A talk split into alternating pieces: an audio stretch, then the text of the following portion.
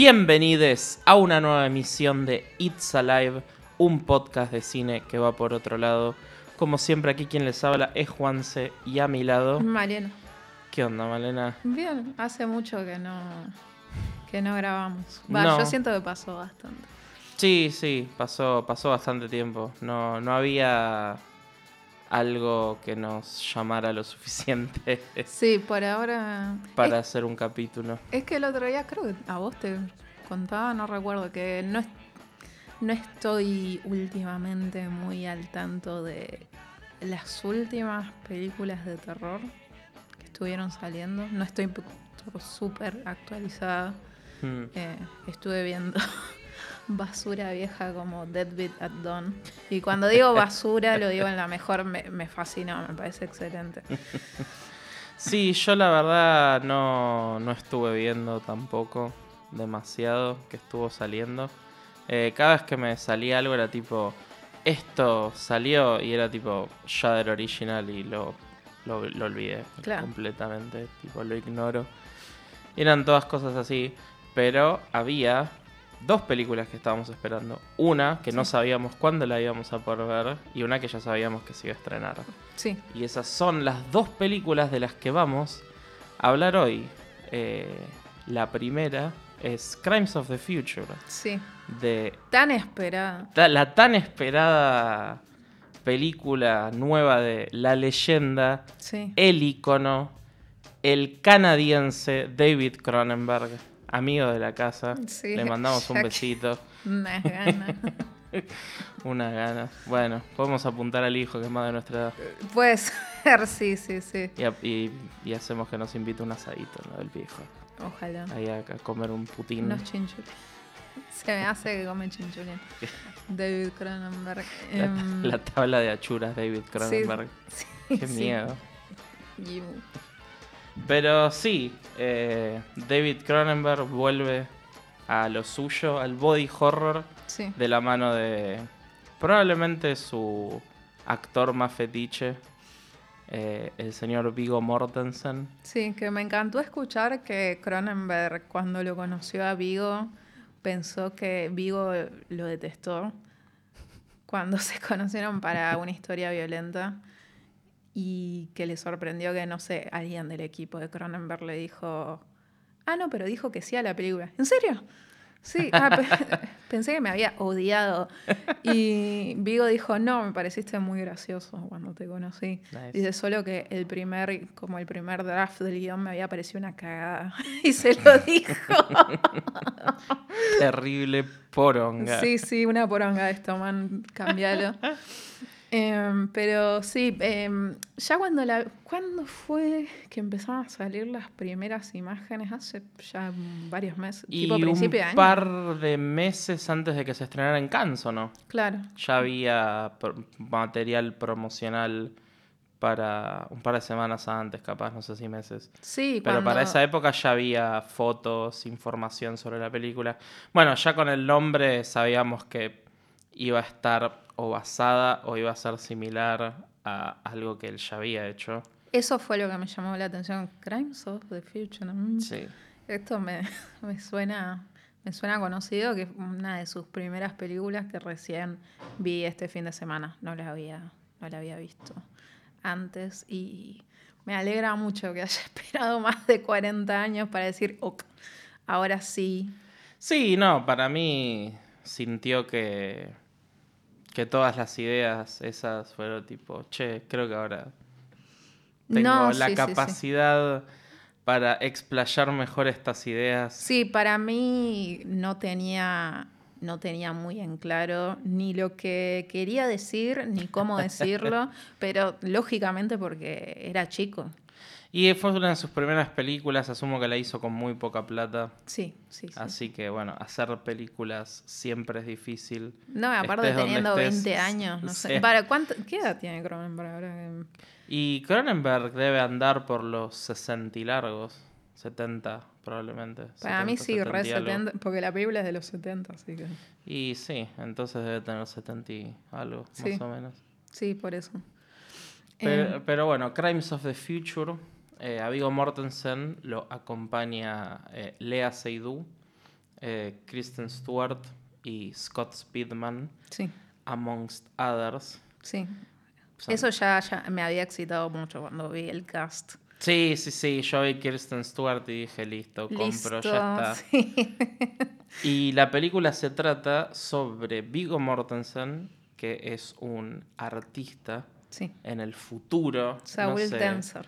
No se especifica cuánto en el futuro. The el, future. el futuro. Sí, Y Lea Seydoux es su pareja barra compañera de trabajo Sí. barra relación extraña que tienen. Pero una relación muy estrecha.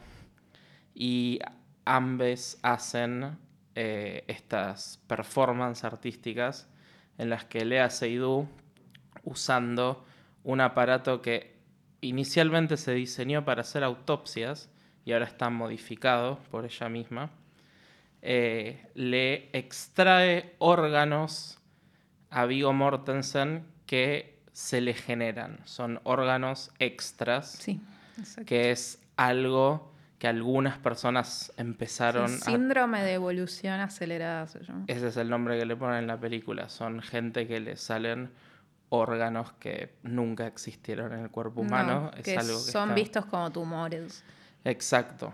Y esto viene de la mano con que hay una nueva... Al gobierno no le está gustando tres carajos. Al gobierno no le cabe nada y hay una nueva... ¿Cómo se llama? Parte del gobierno. Tiene un Eh, nombre. sí, se llama New Vice Unit, que es parte, por, eh, por lo que entendí, como del, como del Ministerio de Justicia. Sí, pero yo decía tipo... Ah, hay un Stewart- registro de órganos, que es parte tipo, del New Unit. Como si te dije un ministerio nuevo que se encarga de catalogar estos nuevos órganos. En el momento en que a alguien le salen estos órganos, esta gente los tiene que taguear con un tatuaje y después lo extraen. Básicamente porque hay un miedo a que desaparezca la raza humana. Sí, más o menos. Eh, y bueno, ya habrán notado que la trama es un poco complicada. Sí, Y eso es como lo super... No, la superficie. totalmente lo superficial. Y esto se le suma que la película tiene una estructura 100% noir clásica, en la que hay muchos personajes, hay muchos plot points distintos, hay muchas traiciones, hay plot twists. Y bueno, ahora vamos a empezar a hablar, a hablar de la película. A mí, yo no siento que eso ayude un poco a la película. Para mí confunde de más, porque yo ya sé que soy una estúpida y que me cuesta seguir a veces algunas películas, pero hace rato que eras tipo, ¿qué? ¿Para qué? ¿Qué es esto? Ah, es esto que nombraron antes. ¿Y qué está pasando? Eh, Eh, yo lo que quiero adelantar es que esto va a ser como más que nada mi comentario. No, no voy a tratar, lo que quiero decir es que no voy a tratar de convencer a nadie que le parezca lo mismo que me pareció a mí.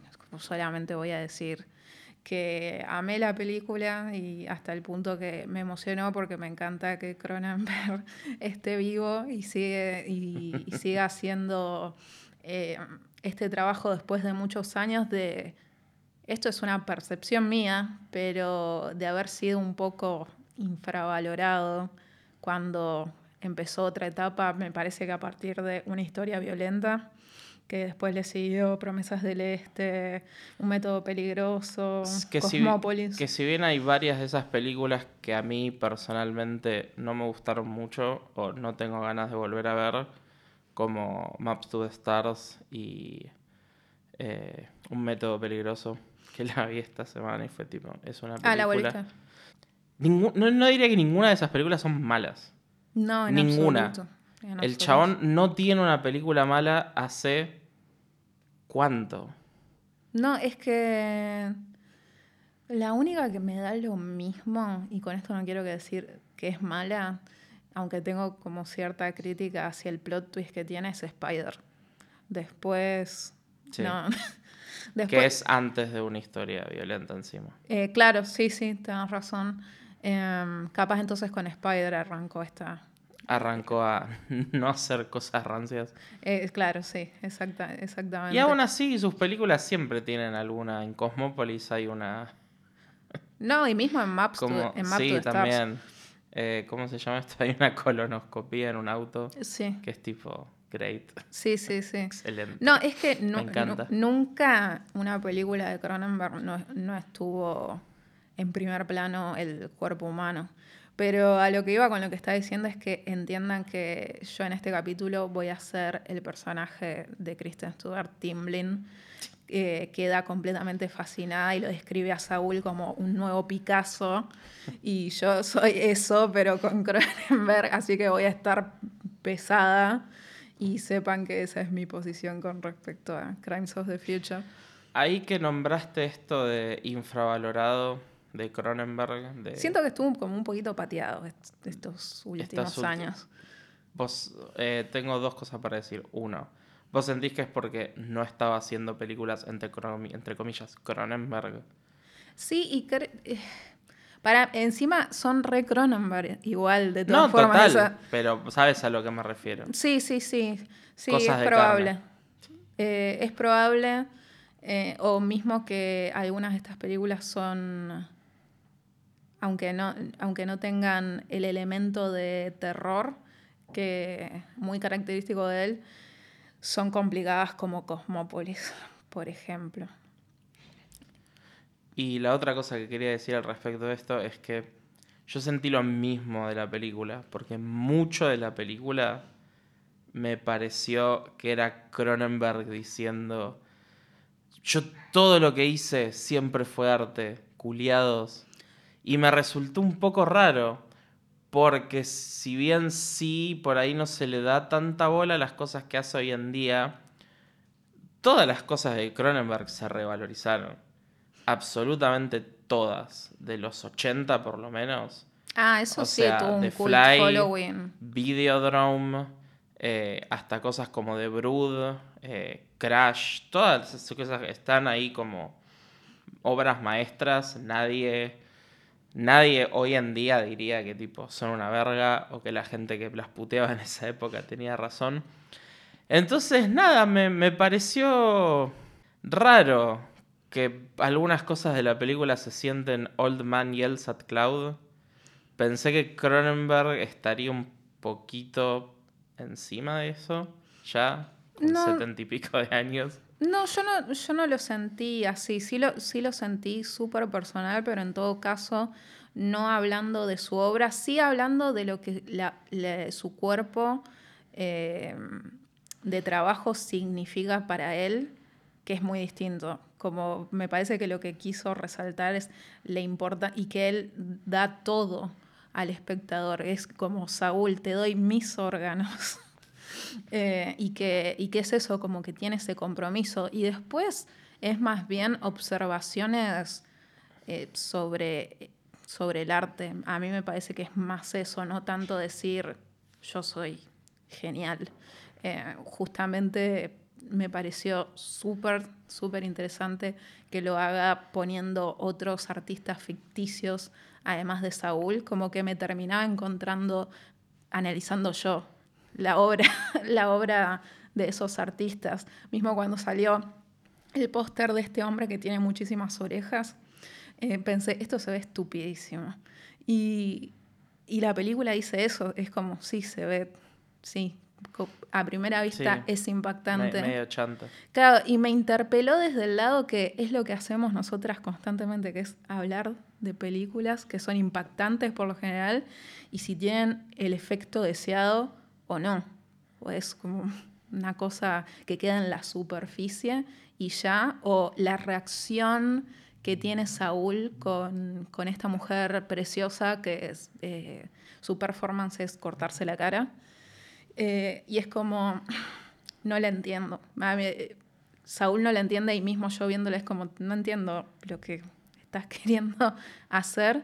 Y, al mismo tiempo a eh, sí. eh, Me parece que eso es como más una conversación sobre, sobre el arte y lo que le genera a cada uno. Me encanta la conversación que tiene Timlin, el personaje de Kristen Stewart, Timlin, la puta con, madre. sí, con el... Entre el nombre y, y la actuación que eligió Kristen Stewart para esta película, yo estaba tipo. ¿Qué onda esto? A mí me encanta, es una rara de mierda. Que es, que es no lo como sé. la percibe Caprice, es como esta creep, esta rara, la detesto. Eh, Yes. La conversación que tiene con el detective de esta unidad del vicio, que el chabón le, le- le plantea, ¿en serio a vos te parece arte esto? Mirá, mirá el tumor que tengo acá al costado, Sí. ¿a vos te parece que eso tiene significado de algún tipo? Es eso, es como todo un discurso sobre la recepción del arte y el hacer arte, ¿no? Porque eh, lo- estas performances que, que hace Saúl Tenser son desde su dolor. Entonces ves esta mina que dice, ah, la gente no entiende que yo no quiero ser hermosa, entonces se queda como, ¿qué? Eh, muy, muy interesante, sobre todo porque no recuerdo que en otra película Cronenberg se haya metido tanto con, con esta temática. Con el, el arte en sí. Sí, sí, sí, sí. No, no, yo no recuerdo. Sí ha hecho algo como... Sí ha lle- elevado cosas al punto de que, de que se trate como arte, ponele, no sé si se entiende lo que quiero decir, como en Dead Ringers, Ah, sí. que sí. es como son estas personas que son ginecólogos, pero lo hacen como si estuvieran tipo pintando un fresco, que es toda una performance. Eh, creo que eso, ponele. O en The Fly también, el- con la manera en la que Jeff Goldblum hace ciencia. Sí, es que siempre los puso, históricamente puso a la par a los artistas con los médicos. sí. Pero sí, no, esta es la primera que es tan eh, alevoso, que es tipo, estamos hablando de arte. Sí, sí, sí. No, no, no- no estamos hablando de comida. Sí. Estamos hablando de arte. Eh, sí, o sea, va a sonar que yo. Va a sonar, voy a sonar muy negativo. No, no, no. Pero. Y quiero aclarar que la película sí me gustó y sí me pareció buena. Pero bueno, ya que a vos te encantó, voy a aprovechar para hacer el bad cop. Obvio. Sentí que mucho de la película tenía una dirección muy chata. Que toda la película era gente hablando delante de paredes de cemento aburridísimas. Que las conversaciones eran como. Ahora este personaje está hablando con esta persona. Bueno, y ahora este personaje está hablando con otra persona. La oficina de los doctores parecía la oficina del doctor de Basket Case. Sí. Y fue tipo, ¿por qué se está viendo así? O sea, sa- sabiendo que volvió al body horror y con las prótesis hermosas que tiene la película y los efectos tipo prácticos que tiene que se ven zarpados, eh, me hubiera gustado que Cronenberg jugara un poco más con las tecnologías nuevas que hay ahora para hacer efectos o para hacer cosas y el chabón eligió filmar paredes de cemento Sí. durante una hora y media y, por, y esta cosa que voy a decir ahora por ahí es tipo, uh, mirá de la boludez que se queja. Pero voy a comparar con algo parecido, pero no Cronenberg, Antiviral. En Antiviral te muestra tipo el negocio de la carnicería y te muestra una tele que están pasando tipo las noticias y las noticias son sobre las celebridades. Y es tipo, ah, ok, todo el mundo es así ahora. Y en Crimes of the Future hay algunas frases que te dicen el mundo es así ahora, pero si vos pestañeás dos veces y yo te digo, esta gente en realidad es como una subcultura del futuro y toda esta historia pasa en tipo un metro cuadrado, medio que no te das cuenta. Y no digo que sea necesariamente malo, porque que una película sea chiquita no significa que es malo. No sé, el world building estaba medio raro para mí. Eh, y cuando haces algo de, ciencia ficción en el futuro y que todas estas cosas nuevas que te hace la, la humanidad y whatever eh, es algo que personalmente le presto, le doy mucha importancia. Entonces, nada, como que me encontré no entendiendo a veces qué estaba pasando en la película y como que estaba, ah, no sé. Eh, con respecto al, al diseño de este mundo, el otro día estaba teniendo una conversación con un compañero de trabajo y me parece que el mundo está dirigi- eh, se dirige hacia esa chatura con respecto al diseño. Estábamos hablando de que ahora todo el tiempo surgen estos edificios nuevos eh, que son espantosos y cuadrados y beige y tienen unos mini eh, balcones Sí. con unos barrotes asquerosos. Sí, sí, son horribles. Y si la película está diciendo eso, me parece perfecto. El tema es que en ningún momento en la película hay un plano de establecimiento de una ciudad. Ni siquiera de un edificio. Es tipo gente en un cuarto hablando. Creo que el plano más eh, ancho que tiene la película es al principio en la playa. No, sí, em, creo que también se debe eh, a que la película se centra en todos estos círculos de personas increíblemente específicos y de nicho Sí, eso y underground. Em, entonces me parece que, que va por ahí y, y parte de mi alegría al ver Crimes of the Future es como esto, es que es 100% Cronenberg, que muchas de sus películas son sobre la, la reticencia al, al cambio. Y la diferencia que encontré en Crimes of the Future con otras de, de sus películas en las que pasa esto es que termina en realidad siendo súper positiva y tiene un final positivo porque pensaba en el final de Videodrome, por ejemplo, que es eh, el personaje principal que no se entrega a esta nueva realidad de, de una forma. Es más, me uno porque no me queda otra. Prefiero pegarme un corchazo. Me tiro este corchazo de carne que me va a transformar en este tumor de Corchazo carne. de carne. Sí, corchazo de carne. Va a ser Así el se va nombre lla- del título. a- Así se va a llamar el capítulo y mi nueva banda de, de, de punk santafesina. Y en, en cambio, Crimes of the Future se, se trata de la aceptación y también habla del futuro de la humanidad que es posible. O sea, que eh, no, no es pesimista. Eh, que podría ser tranquilamente como la naturaleza de las películas que tendría que tener esta época, que es de absoluto pesimismo.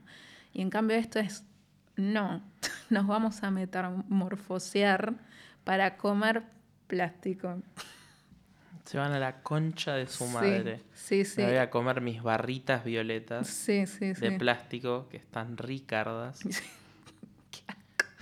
Sí, no, total, totalmente de, de- de acuerdo. Yo me, me emocioné bastante al final ver a, a una persona que elige, elige o que no puede evitar sentir dolor, porque algo que no mencionamos es que en este futuro la gente dejó de sentir dolor y sensaciones y el personaje de Viggo Mortensen Como algo tan inherente a la experiencia humana. Sí, se fue completamente. La gente dejó de tener sexo, le dicen el viejo sexo en la película. Y hay muchas analogías y hasta un momento en el que literal Kirsten Stewart dice tipo, eh, es sexo, ¿no? Estamos Sí. hablando de sexo. Estamos ¿verdad? hablando de sexo, ¿verdad? cuando, cuando te opera y te saca los órganos, es sexo, ¿verdad? Me pasó también que, ah, volviendo a, a que siento que la estructura noir no ayuda, es como que yo entiendo y me parece excelente el plot twist que hay al final con la, la performance de cierto cadáver. Eh, no, no- no sé si vamos a contar toda la película, por si la quieren ver.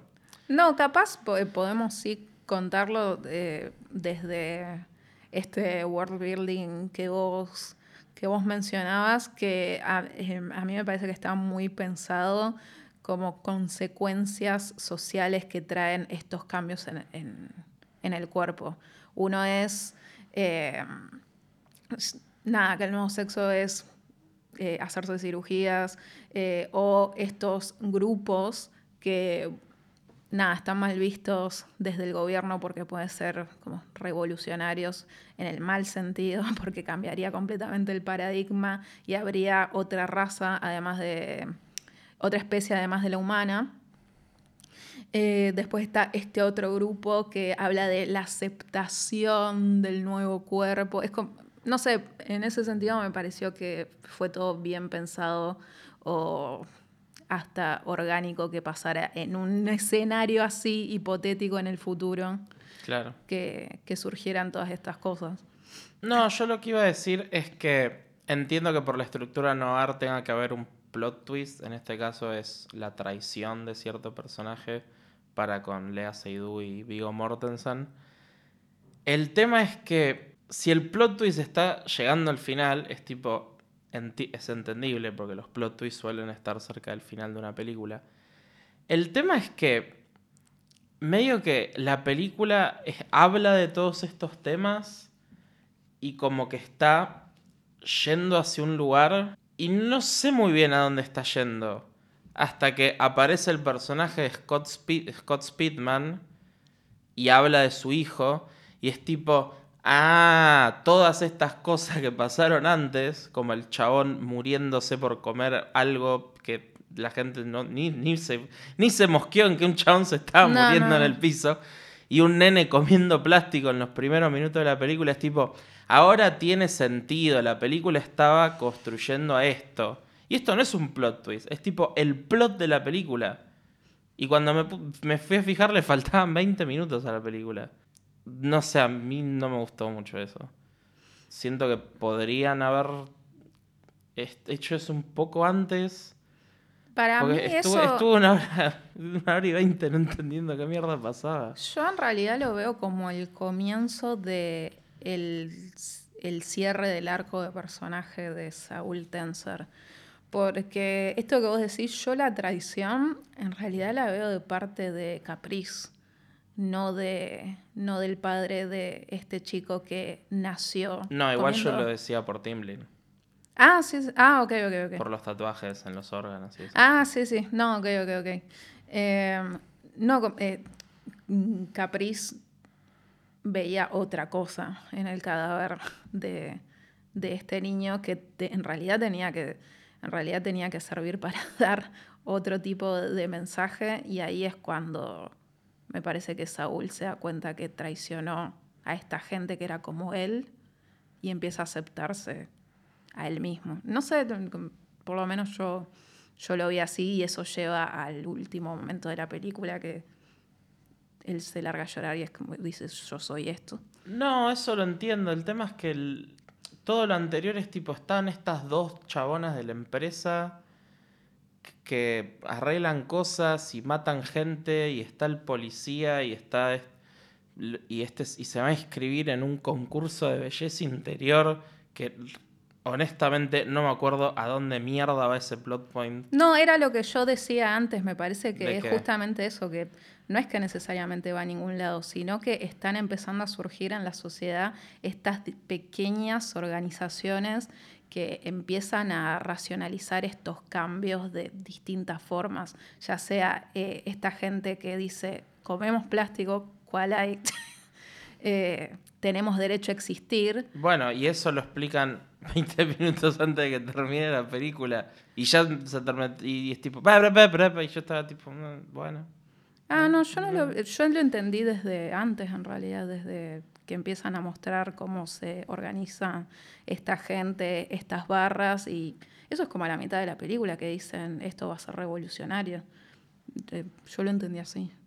Sí, no sé. Por ahí es algo que me perdí. Porque, de nuevo, me estaba costando mucho seguir la No, está bien, película. por, es- por eso digo, por eso yo planteé mi posición desde el principio de- del programa, que es como, eh, la adoré por todas estas cosas. No, es que Y- tiene un montón de cosas positivas. Mi problema con la película no son las cosas que hay en la película, sino nada, la estructura.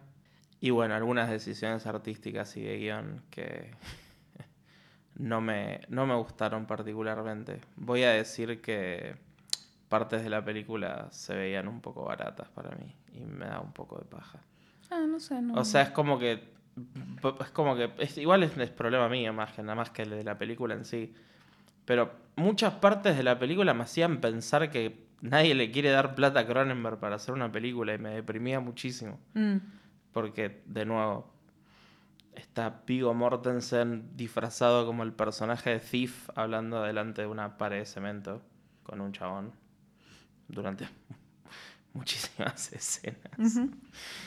Pero eh, a mí cuando digo que es 100% Cronenberg es que en todas las películas de Cronenberg hablan así. Y tienen... El otro día escuchaba un capítulo del podcast que hace Movie y estaba Martín Rexman y Santiago Motorizado le decía como que tus personajes hablan de cierta manera, ¿no? Como de la forma Rexman. Y para mí los personajes de Cronenberg también hablan de, de cierta manera y utilizan cierto vocabulario en, en todas. ¿eh? Eh, me parece que la más difícil es Cosmópolis en ese sentido. Eh, porque también porque Cronenberg hizo el guion en cuatro días y fue exacto como era el libro. La bestia. sí, sí. Pero para mí Cosmópolis es un plato. Es un plato, sí. Sí, sí. Eh, No tiene tantos tantos temas para hablar como esta, me parece. Un Ah. poquitito más. No, para mí es re reventada Cosmópolis en la variedad de temas que tiene Sí. para tocar. Me parece Mira. como un sinfín de cuestiones, sobre todo porque tiene esta estructura de especie de viñetas donde el personaje de Robert Pattinson se encuentra con un montón de gente y todos hablan de algo distinto, eh, pero que a la vez tiene, o sea, tiene coherencia con, con lo que está pasando también en ese futuro cercano distópico en el que ocurre Cosmópolis. Así que bueno. ¿Recomendás Crimes of the Future, Malena? Depende, ¿no? No. No, o sea, no. me parece que si, si lo venís viendo al chabón desde hace muchos años, no recomendaría que sea la primera película que ves de él. Eso Mm. desde ya. Em, que, que nada, también me parece muy interesante que, que este body horror está bajo una luz súper positiva, en realidad, en esta película. Eh, y entiendo ahora por qué a Cronenberg no le gusta mucho que digan body horror a, lo, que, a lo que hace. Y mm, no sé, es como si te gusta Cronenberg, sí. Sería más eso la recomendación. Si te gusta el chabón, sí. Eh, sí, yo también la voy a recomendar. Porque, de nuevo, es una buena película. Y me gustó. Quería que me gustara mucho más. Pero nada, feliz de que el señor siga estando tan agudo como siempre. Tan on point con las cosas que hace. Sí, bueno, ahora que decís esto, es. eh, estaba pensando como en, la lógica que tiene el gobierno en el futuro de Crimes of the Future, que es la misma lógica que, que, los, que lo que tiene, por ejemplo, el de Estados Unidos en este momento, donde se cambiaron las reglas de juego para eh, el aborto legal. Es como, ok, en este futuro, en este futuro lejano, no, nada, no existe el dolor. Pero no vamos a permitir que eh, exista esta gente que tenga órganos desconocidos o lo que sea, como por cuestiones morales. Y lo que está pasando en Estados Unidos es un poco eso también. Uno pensaría que la No Tierra. en beneficio de la gente. que la Tierra con toda la contaminación y microplásticos que nos invaden, si un sector de la humanidad evoluciona para comer plásticos, estaríamos bastante felices, ¿no? Sí, sí. De que podemos poner a estas personas como si fueran Wally a comer basura y que se- to- todo este plástico horrible lo, lo hacemos barrita de cereal y se lo damos a comer a esta gente y pues lo caga y punto. sí, sí. Pero bueno, sí. Eh, yo voy a recomendarla si, si quieren ver algo distinto que hay ahora en de, de toda, de toda la oferta de películas nuevas. Eso creo que que es lo que me ver. pone más contenta. Que si bien por ahí no es tan distinto para lo que es Cronenberg, eh, sí es distinto a las películas que salen en general. Está más en línea con, bueno, las cosas que viene haciendo el hijo Brandon con Titain. Yo la voy a recomendar. Pero bueno, con pinzas. No, sí, por eso, o sea, quedó clarísimo que yo la amo, que hasta ahora es mi película favorita de este año, pero sí, de- depende, depende. Y ahora vamos a hablar con una película que sí nos gustó. eh, A las dos por igual. a las dos por igual, me parece. Por ahí a mí un poco más que a vos, pero... No, a mí me encantó, eh, me encantó. ¿Qué pasa? y es The Black Phone. Sí. Oh my god, la estábamos esperando hace bastante esta. Sí, más que por... Me da curiosidad en realidad, no, no, no era como desde el fanatismo que me genera Cronenberg, era más por curiosidad, porque fue, ¿qué som- es esto? igual somos bastante, bastante fanáticas de Blumhouse, así que... No, re, pero me llamó mucho la atención. No, pero vimos el trailer en el cine, fue, ¿qué es esto? Yo, no le tenía un carajo de fe. Por eso, boluda, era de para curiosidad. Ser, para ser 100% honesta, no le tenía un carajo de fe. Y la razón por la que no le tenía un carajo de fe es Ethan Hawke, que es un actor que me gusta muchísimo, pero siempre que hace algo de terror es una verga. Mm. Entonces dije, Ethan Hawke, terror, no se llevan bien. Y, oh boy, eh, me equivocaba. Sí, y el director es el director de Sinister, justamente. O sea, ya trabajó con, Sí, con Ethan. Sinister, que n- o sea, es un director que el señor Scott Derrickson, que venía haciendo más películas chotas que buenas, y aún la que la gente dice más que nada que son buenas de él, tampoco es que me parecieron wow, las mejores como Doctor Strange. Eh, pero bueno, Que no vi ni planeo ver. pero no, había hecho. Y a mí Sinister no me gusta, me parece aburridísima. Eh, pero había hecho el exorcismo de Emily Rose. Sí, a mí me encanta el exorcismo de Emily Rose. una. es O me una- encanta, me encantaba cuando era adolescente. Hace mucho que no la veo, pero me encantaba. No voy a, a- no voy a decir qué me parece o que si es buena o mala, porque com- al igual que vos no la veo hace mucho. Pero sí es una película que se acerca al género de una manera muy creativa. Que en esa época la creatividad en el género estaba Mm. casi muerta. Así que la, la aprecio muchísimo por eso.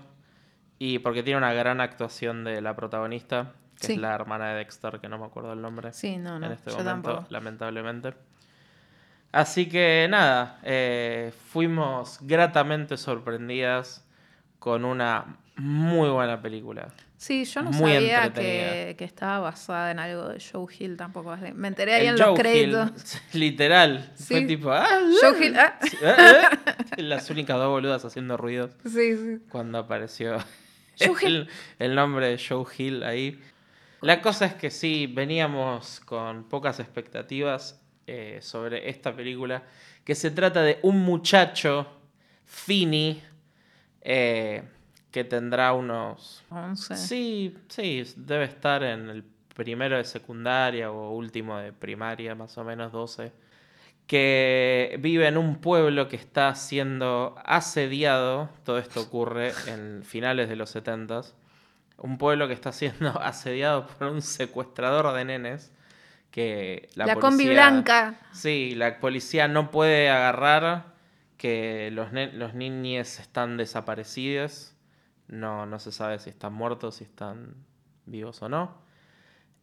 Y bueno, este, el Fini vive con su hermana, y que es más chica, y él, su padre abusador, que es eh, el que hace de, Faraday en Lost. Sí, yo no lo me acuerdo el nombre. Y cómo olvidarnos que está en el hotel del millón de dólares de Wim Wenders. Me dijiste. Sí, y es a esa película. No me la voy a olvidar nunca. Y bueno, lamentablemente Finney es secuestrado por este señor horrible Sí. que es Ethan Hawke en una máscara muy turbia. En una máscara hostel. Sí. Y procede a encerrarlo en su sótano, el cual tiene un teléfono viejo que no anda, pero sin embargo eh, Finn comienza a recibir llamadas de los ni- de las ni- víctimas de Ethan Hawke que lo ayudan a intentar escapar. Una premisa súper interesante, Sí, sí, sí. muy creativa Muy, y eh, muy bien ejecutada. Eh, muy bien escrita, muy bien dirigida, eh, con muchísima atención al detalle. Todo sirve para construir el clímax de la película. Y mm, me, no sé por qué estoy leyendo como muchas críticas que dicen que no es nada de esto. Me gustaría saber por qué creen que no es original. Y eso que, no, que nosotras nos pasamos viendo estas cosas y nos resultó Mira, muy creativa.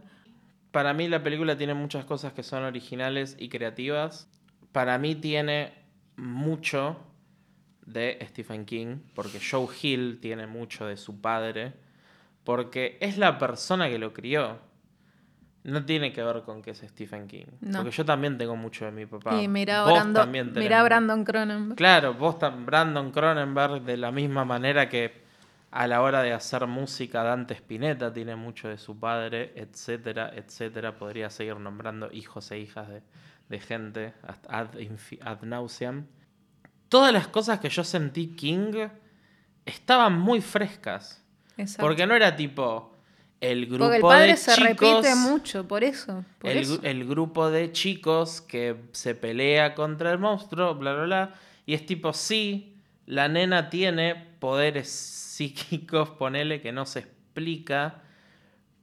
Pero no me parece tan alevoso como cuando King lo hace. Por eso, Es como que está muy bien hecho y la actuación de la nena es de 10. Excelente, El me pibe hizo también, llorar. Ethan Hawke está excelente.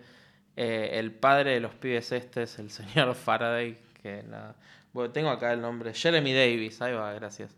Eh, Jeremy Davis también está excelente. Ahí tenés el- el nombre de los nenos. para- Sí, Madeleine McGraw, que hace de Gwen, y Mason Thames, que hace de Finney. Sí, excelentes. Nuevos amigues de la casa. de- Sí, no, porque a- las actuaciones de niños, o sea, te pueden hacer mierda una película.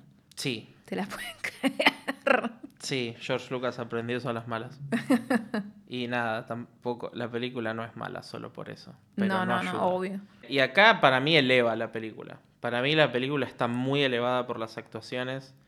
Y vos hablabas de la atención al detalle. Hubo una... Yo no me suelo súper quejar de las cosas mínimas que tiene una película. A menos de que sea tipo una montaña, entonces se va sumando y eso hace que no me guste o que me dé paja algo. Pero me acuerdo que hay una escena en la que él le saca los barrotes a la ventana. Y eso después no, no tiene ningún tipo de tipo de payoff. Ah, no, yo cuando digo atención al detalle es como cómo construyeron a todos eh, estos niños víctimas, cómo todos tenían sus fortalezas. No, no, no, totalmente. Pero lo que digo es que eso me pareció raro. Ah, Y dije, che, qué raro que después no hicieron nada con eso. Y para mí eso resalta tanto justamente porque es como vos decís, porque el resto del guion está tan bien construido. Mismo cómo están pensados los fantasmas que tienen lógica de fantasmas, o sea, porque tiene- eh, son, son ecos de lo que fueron esas personas y esta repetición que tiene que también muy característica eh, de los fantasmas, eh, a eso capaz me refiero con la atención al, al detalle, que No, está sí. bien pensado, Sí, no, no, no, total. que gente inteligente la hizo. sí, definitivamente. Eh, la lógica de los fantasmas para mí tiene algunas cositas a veces que es tipo, bueno, ahora el fantasma va a funcionar así porque necesito que el que funcione Ah, así. ok, sí, pero Cuando porque siento que la mayoría de las películas pecan un poco. No, no, no, totalmente, totalmente. De la misma manera que la película tiene jumpscares con ruidos muy fuertes que Sí, detesto profundamente y es muy hinchabolas. Que Ya es bastante, ya es bastante jodido ver a un nene hecho mierda. No sé si hacía Sí, falta. No sé si hacía falta el ruido, es como, nada, la imagen esa ya es horrible de por sí. Capaz lo hacen, se me hace, para destinarla a una audiencia dentro de todo joven. Capaz por eso tiene esos Es tan que, alevosos. es que yo vi un par de críticas que le criticaban el hecho de que era un cheap jumpscare fest, que es tipo, no. No, ca- calma. No, no porque no hay tantos jumpscares. No, no. Y Hay literal dos. hay como mucho tres. Sí, sí. Sí, sí. Y también le, le criticaban que, eh, no sé, que se parece mucho a It o cosas así. La verdad que no. Y es tipo, la verdad que no. la verdad que, no. Primero, primero que todo, vamos a decirlo. Stephen King eh, condensa el monopolio de niños en los Sí, 70. sí, sí, no, no, no, no. O sea, y es primero It es en los 50 y la adaptación es en los 80. Sí, así sí. que que esto sea viejo. Es que como- para la gente vintage es todo, lo- todo en la misma. bola. Primero que todo, It es una verga. El libro es una verga. La adaptación con Tim Curry no es muy buena. Y las últimas películas de It que hicieron tampoco son muy buenas. Así que, si tiene algo de It, lo usó para lo, para lo mejor. Agarró lo bueno y lo usó para elevarse a sí misma esta película. Así que, ¿por qué mierda se quejan de eso? A mí algo que justamente me gusta es que hay muchas cosas que simplemente no tienen explicación porque no la necesitan, ya son paranormales. Ya está. Como no sé si hay que perder tiempo en... di- digo porque me- hablando de Stephen King, mm, hace poco vimos Dreamcatcher.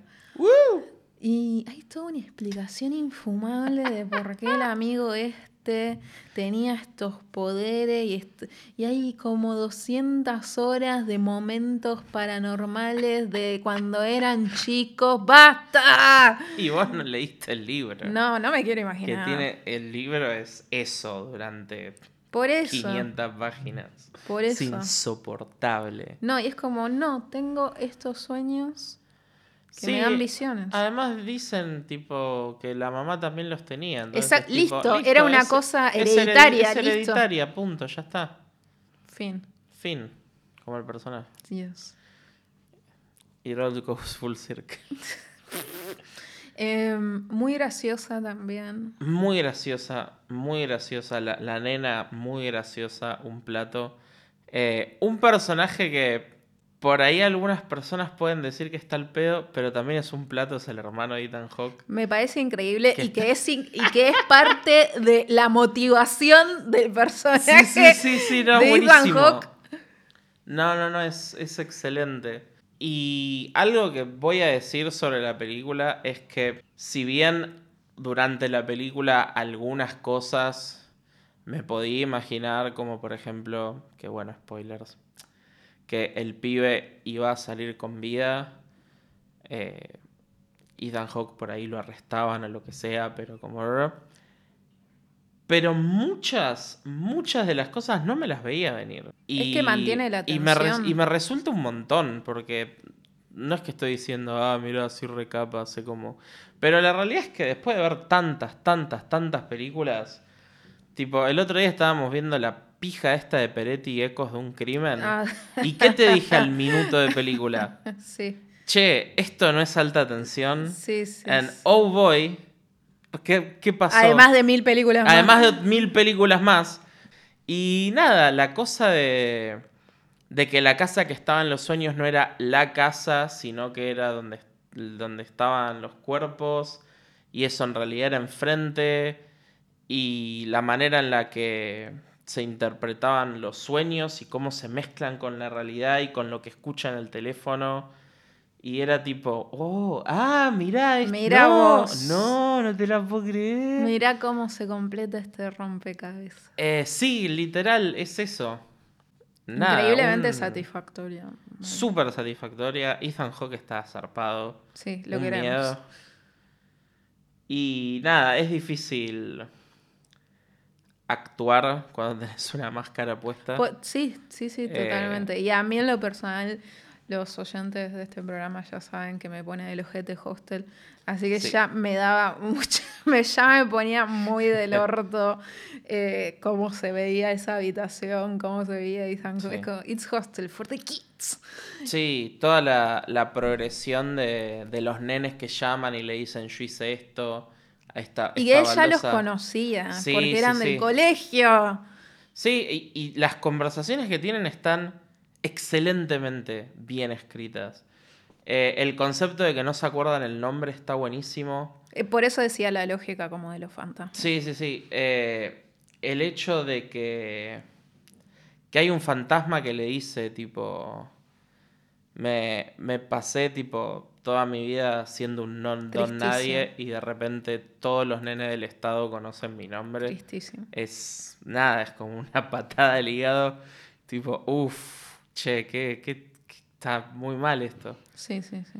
Y nada, eso, el hecho de que tenga peso todas las cosas que pasan en la película, el hecho de que la mayoría de la audiencia está muy desensibilizada a, a ciertas cosas y que la película tiene muy buenos golpes bajos, tipo justificados. Y, Y no, se- y no- y no necesita ser mártires, ¿no? No, no, es que tiene, tiene, tuvo la capacidad de alejarse de la parte fantasiosa y poner una escena de violencia eh, Intrafamiliar. intrafamiliar que Sí, a mí me es destrozó. Y ahí, no es yo- ahí a horrible. mí- y ahí me larga a llorar. Es Como esto es real y es horrible. No, y dura un montón la Sí, escena. dura es un re incómoda.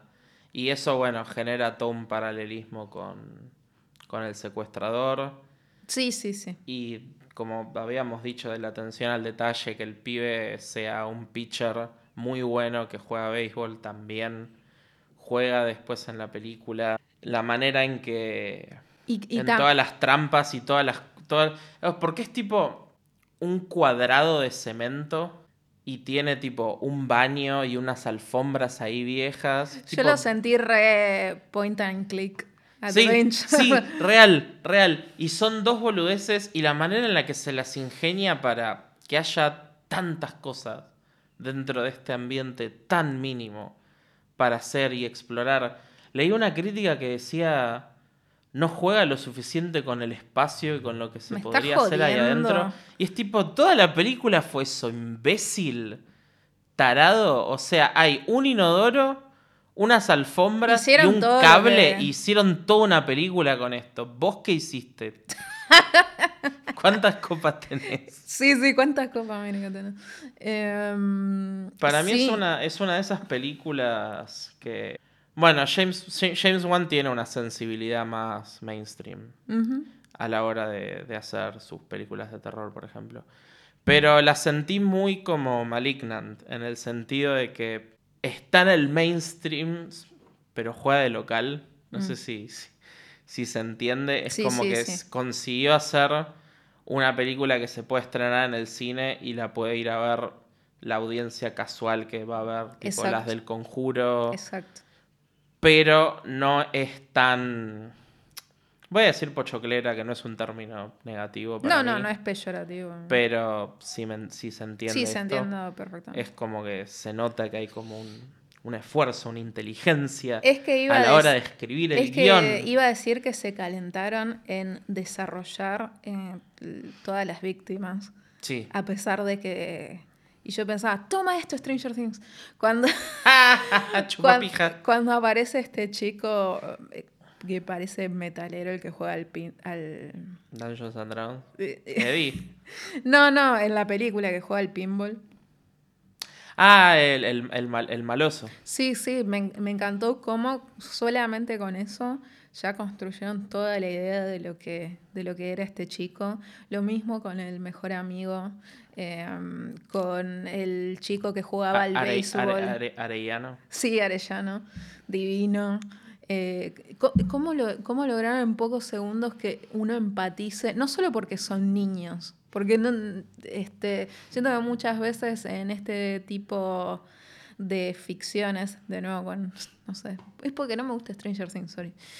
Eh, Pero solo, solo con unos minutos eh, lograron, eh, lograron que empaticemos. Tip- Tipo, este chico que es la primera víctima es un ángel, es divino, el que jugaba béisbol y te parte el alma. Es, como, es trágico que este chico haya tenido este destino tan, tan horrible. Sí, no, toda, toda la película fue un, un placer, la verdad. Esta sí es recomendable para todo el mundo. Sí, sí, sí, por favor, si pueden, vayan a verla al cine.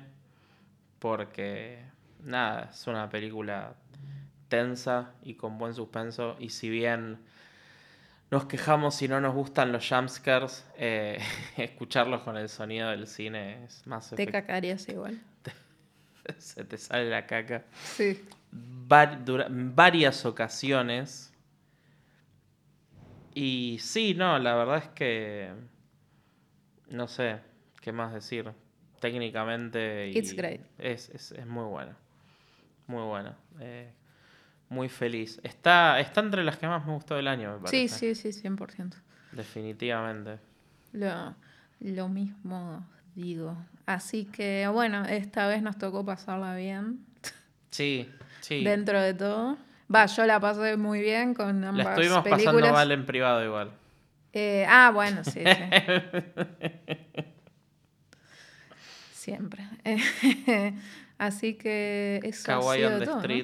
Melancholy de Melancholy de on the Sheets. No queríamos. bueno, nos encanta ver basura de la mala. O sea, al principio mencioné Dead Beat at Dawn, que eso es excelente. Ojo, ¿no? Don't get it twisted. No, eh, y también nos encanta ver cosas nocivas para el cerebro. Eh, Sí. Que nada, no sé si alguna vez les interesaría que alguna vez hablemos. Sorry, bueno, nada, es, es válida la consulta. ¿Les interesaría que alguna vez hablemos de cierto tipo de terror del que se puede encontrar en el ya tan famoso eh, iceberg de Disturbing Movie Iceberg?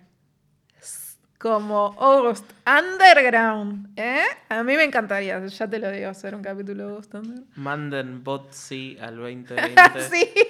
O bot no, si, si quieren que hablemos de The Necrophiles, De las Guinea Pig. de la Guinea Pig. Y yo creo que. Me parece que podríamos... Yo creo que po- podríamos. O sea, Nos creo, tengo fe. creo que el capítulo sería en todo caso una conclusión de todas y no sé si tanto hablar una por una. Tal vez, no sé. Así que bueno, muchas gracias por haber escuchado. Eh, esperamos que, que vayan a ver The Black Phone al cine, que la pasen bien. Es para pasarlo bien. Y si están en el mood para ver a Lea Seydoux en bolas Sí. y a Vigo Mortensen con órganos extra. Con tres anos en el torso. con tres. vayan, vayan a ver Crime, va, vayan, vean Crime Bueno, el, ca- el 14 en de julio se estrena en la sala Leopoldo Lugones. so, Uh, bueno. eh, Ahí Vayan, tienen. Vayan preparándose para ir a la Lugones. Sí, Así que nos estamos viendo. un besito. Bye.